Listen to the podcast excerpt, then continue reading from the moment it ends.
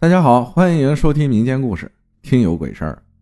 工厂宿舍楼，故事发生在我读职业高中高二下半年的时候。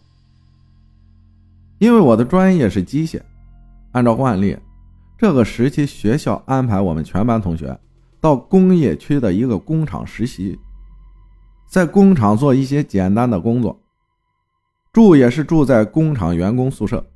故事。就发生在这个宿舍里。简单介绍一下，工厂宿舍和学校的宿舍一样，每层一条走廊，走廊两边就是宿舍房间。上宿舍楼有两个楼梯，楼左边一条，楼中间一条。需要注意的是，公厕的位置坐落在每层走廊的最右边尽头的拐角。拐角后正对着一扇门，侧面一扇门分别是南侧。和女厕。有天晚上，有个同学跟别的工友发生了争执，一度发展到班里十来个玩的好的哥们儿准备去干他一架。当时年轻小伙子都很热血，有俩人喝了不少酒，准备去干架，但是后来也调解了，没打成，大家也都回宿舍睡觉了。醒醒醒醒！我在熟睡中被同学叫醒，小猪不见了。原来是之前喝酒的那个哥们喝醉了，人走丢了。我看了一眼时间，凌晨两点多。听到这消息，我也立刻没了睡意，把同宿舍的好哥们小刘叫起来，一起出去找人。大家商量了一下，分头找，有的去宿舍附近，有的去工厂，而我和小刘负责找整栋宿舍的公厕，从一层到五层。我们是从宿舍中间的楼梯上楼的。前面四层啊都很正常，进公厕把每个隔门都打开看一遍。到第五层时，五层走廊过道的灯是坏的，我们只能拿出手机照明。进入过道，我习惯性的往走廊两边都照了一下，发现走廊左边被板子隔了一半，尽头地方看上去比其他楼层要近很多，但是也没太在意。因为我们是要去位于走廊右边的厕所，虽然黑了点我们也没有走得很慢，半分多钟就到了拐角。我靠！我俩一转身，当时就愣住了。正对面的男厕所门被刷的全白，跟边上的墙一个颜色。我其实当时并没有想到什么，只是感觉有点莫名的吓人。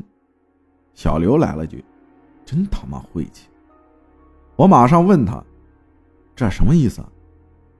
也不知道他真懂假懂，说道：“这，貌似是发生过不吉利的事他一说这话，气氛更是冷到了极点。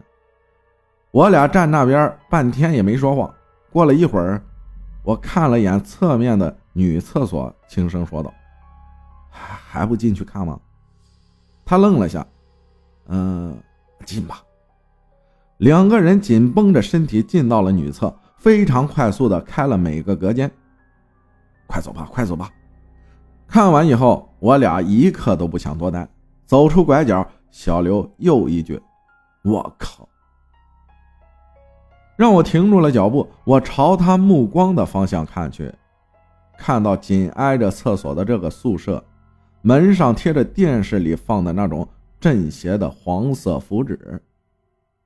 我俩对视一眼，头也不回的开始往楼梯口走，手电往前面照明，全都照在对面的隔板上。我俩脚上越走越快，原本半分多钟的路，走了大概有两分钟还没走到，我就开始犯嘀咕：怎么还没到啊？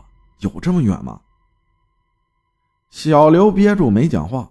我俩也慌了，越走越快，终于在走了一分多钟以后，我俩看到了楼梯口，直接一路跑下楼梯回了宿舍。俩人回到宿舍，呆坐在床上愣了半天。娘的，真他妈离谱！我越想越怪，小刘也两眼发直，没回过神来。先睡吧。说完，小刘就上床睡觉了。我也钻进被窝，慢慢睡着了。第二天，发现喝醉的那哥们原来是走错宿舍，睡到别的宿舍里去了。